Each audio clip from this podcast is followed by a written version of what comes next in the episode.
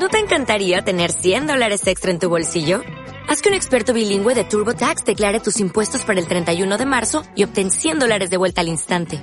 Porque no importa cuáles hayan sido tus logros del año pasado, TurboTax hace que cuenten. Obtén 100 dólares de vuelta y tus impuestos con 100% de precisión. Solo con Intuit TurboTax. Debes declarar para el 31 de marzo. Crédito solo aplicable al costo de la presentación federal con TurboTax Full Service. Oferta sujeta a cambios o cancelación en cualquier momento. Muy buen día, que el Señor te bendiga, que el Señor te acompañe y te dé la mano desde el amanecer. Hoy es jueves, hoy es un día especial. Para mí es muy especial. Todos los días tienen mucho de maravilloso y de manera especial el jueves tiene mucho de maravilloso. Es el día que dedico, estos días no todo el día, sino solo un rato a la adoración, a estar con el Señor, pero eso me encanta, eso me llena de gozo.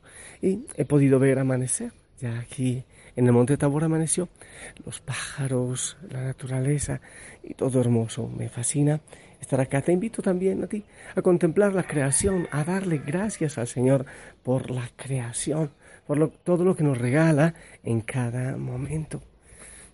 La fiesta del cielo muchas veces no la perdemos.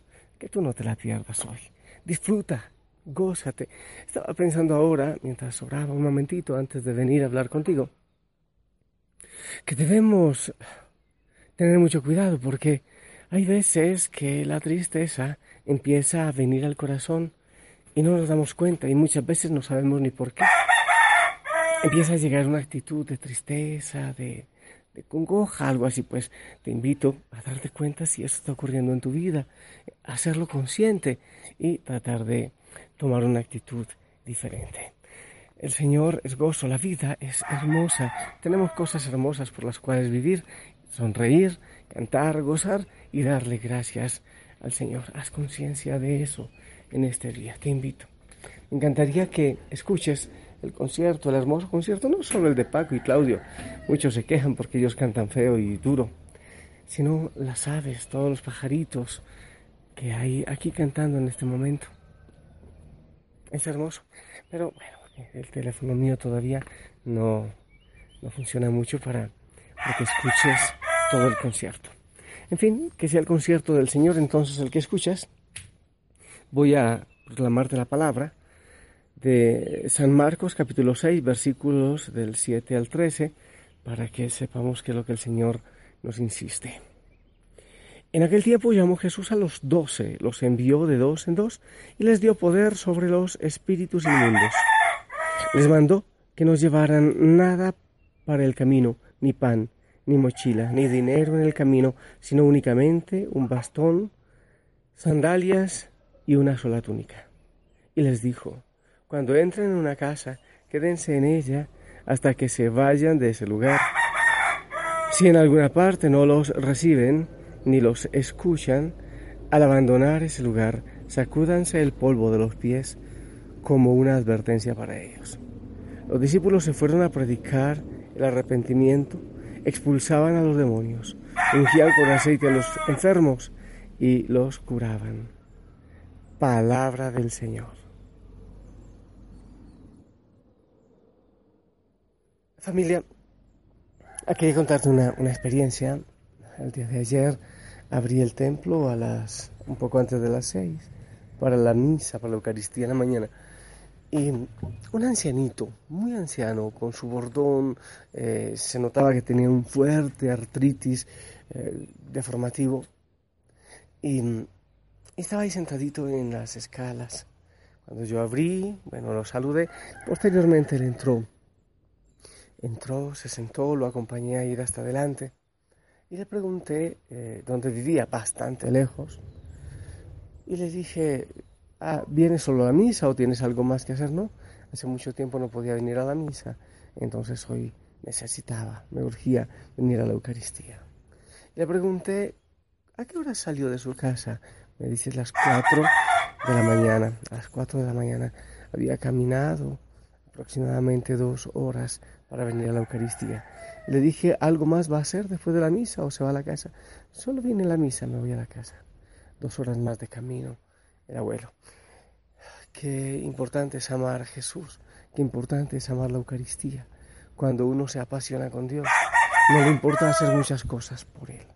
Como ir a la misión, como el Señor que hoy nos envía. Nos dice que vayamos. Y que vayamos sin apegos, que vayamos sin nada. Pero hay algo que hoy, en lo que hoy quiero centrarme. Quiero centrarme. Mira, que haya sanidad, que Jesús sanara, que Jesús expulsara demonios, que Jesús hiciera todo lo que hiciera, lo que hacía.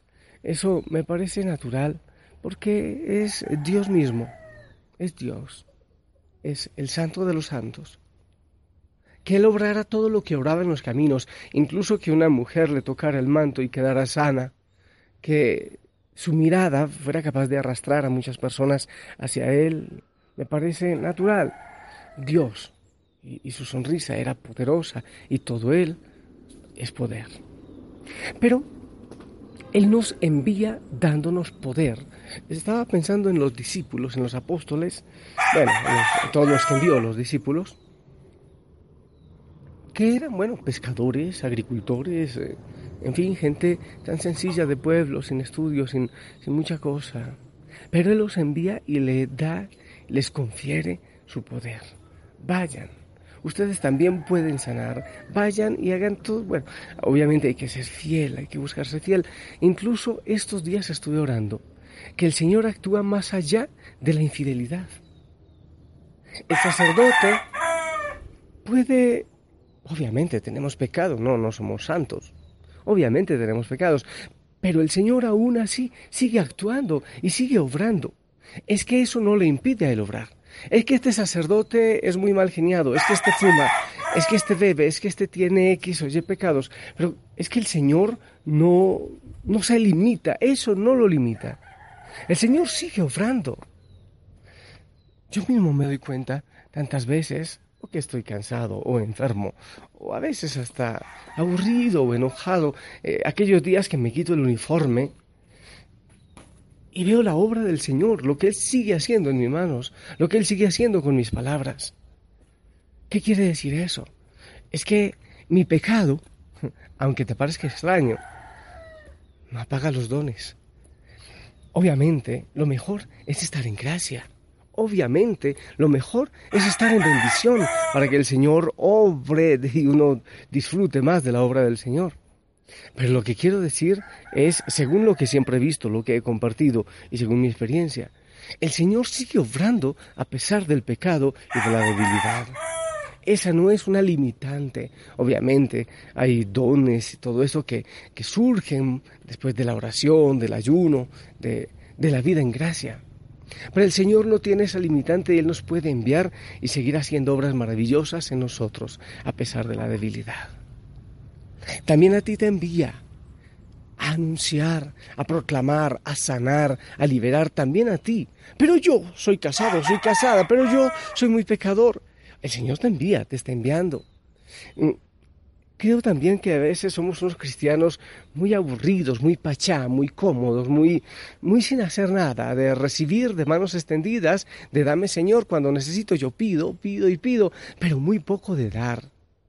Casi nunca damos. Señor, yo también debo dar. A ver, el Señor llamó a los discípulos para enviarlos, mm, no para coronarlos y llevarlos a un palacio y, y, y ya, y vivan rico porque los he elegido. No, vayan para anunciar. Y les pasará de todo, y Él mismo dijo todo lo que nos ocurriría. Él no lo ocultó. Él nos llamó para dar la vida. Porque la fe crece cuando se da.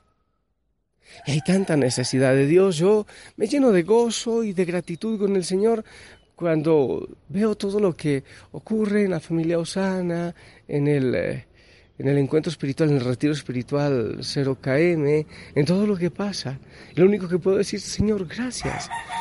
El mundo necesita de ti, todos necesitamos de ti. Gracias por la oportunidad de compartir tu palabra, tu amor y tu gozo.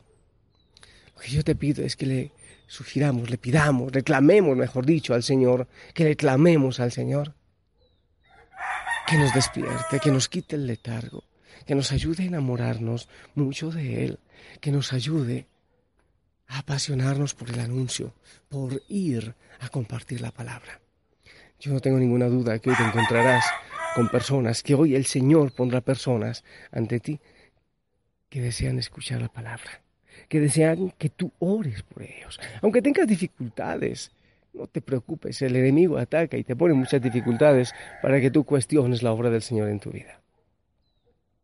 Pero eso no hace que el Señor no te envíe a personas para que tú les anuncies, para que tú les prediques, para que tú ores por ellos. He estado pensando estos días cuánto tiempo tú y yo nos postramos a clamar. Ayer precisamente, David, estaba pensando en David. Eh, David que manda hacer un censo, David que se equivoca, que quiere esclavizar a su pueblo, que mm, quiere saber cuánta gente tiene prácticamente para esclavizarla, que tiene temor de, eh, de no ganar la guerra, tiene dudas, de, dudas del poder de Dios que siempre le ha ayudado. Pero es David que se arrepiente en el momento adecuado porque el pueblo empezó a sufrir por su mala decisión, como pasa siempre con nuestras malas decisiones que otros sufren. Pero David se postó de rodillas a orar y a clamar al Señor por su pueblo. ¿Cuánto tiempo nosotros clamamos después de nuestros errores o antes para que no ocurran esos errores, para pedir sabiduría? Pero clamar, ponernos de rodillas en nuestro rincón de batalla y clamar por tu esposo, por tu esposa, por el mundo, por tu pueblo, por tu hijo, por tu hija, clamar, rogar. La oración transforma el mundo. Debemos empezar a creer eso. Tu oración transforma el mundo, tu oración transforma corazones. Pero debemos estar ahí, clamando, ahí vigilando como velitas ante Dios, orando y clamando.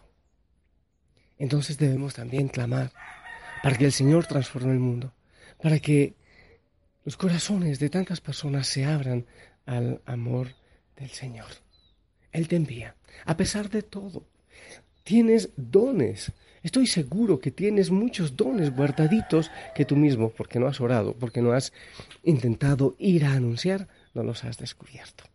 Yo te invito a sentirte enviado, a sentirte enviada, a sentir que el Señor te necesita y que por eso te ha escogido. Y no te escoge para cualquier cosa, te escoge para anunciar, te escoge para liberar, te escoge para sanar. Él quiere hacer obra por medio tuyo. No sé, si tú quieres seguir en letargo, ay sí, eso que lo hagan los curas o las monjas o quienes tengan los dones o no sé qué, el Señor está diciendo que te ha llamado a ti y que a ti te envía. A ti te está enviando, a ti te está llamando. Y hay una persona o muchas personas que están esperando conocer al Señor por medio de tu palabra. La misma, el tema que tantas veces comparto, ¿te acuerdas? La mies es mucha, hay gran necesidad y pocos obreros al campo van. Hoy muchos se pierden vagan sin dirección, viven como oveja sin pastor. Enme aquí, envíame a mí. Enme aquí, envíame a mí. Yo iré por aquellos que vagan sin ti envíame a mí, yo iré.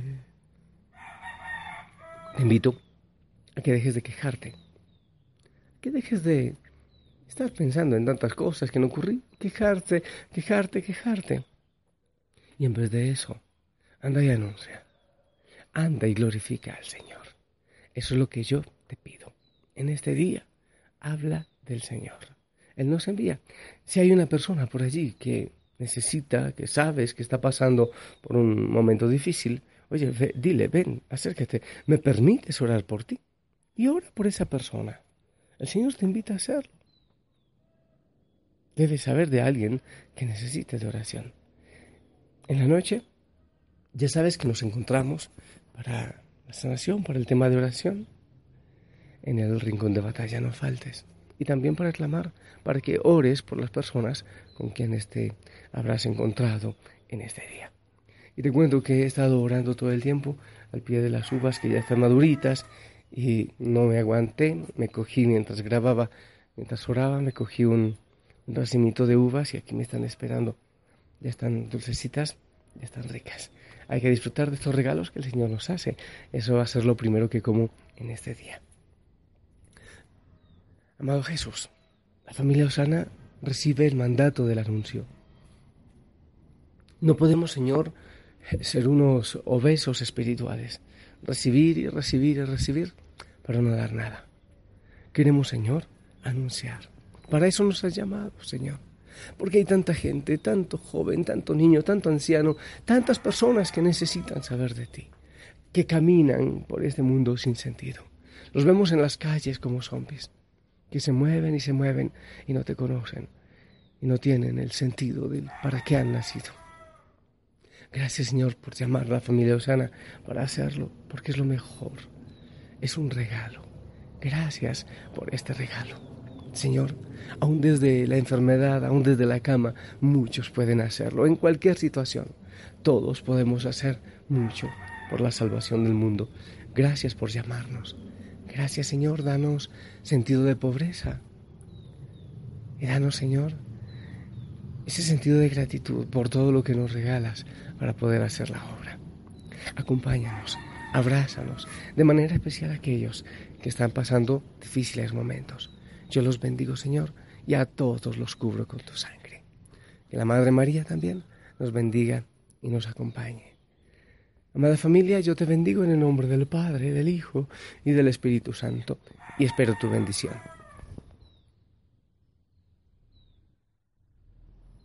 Amén.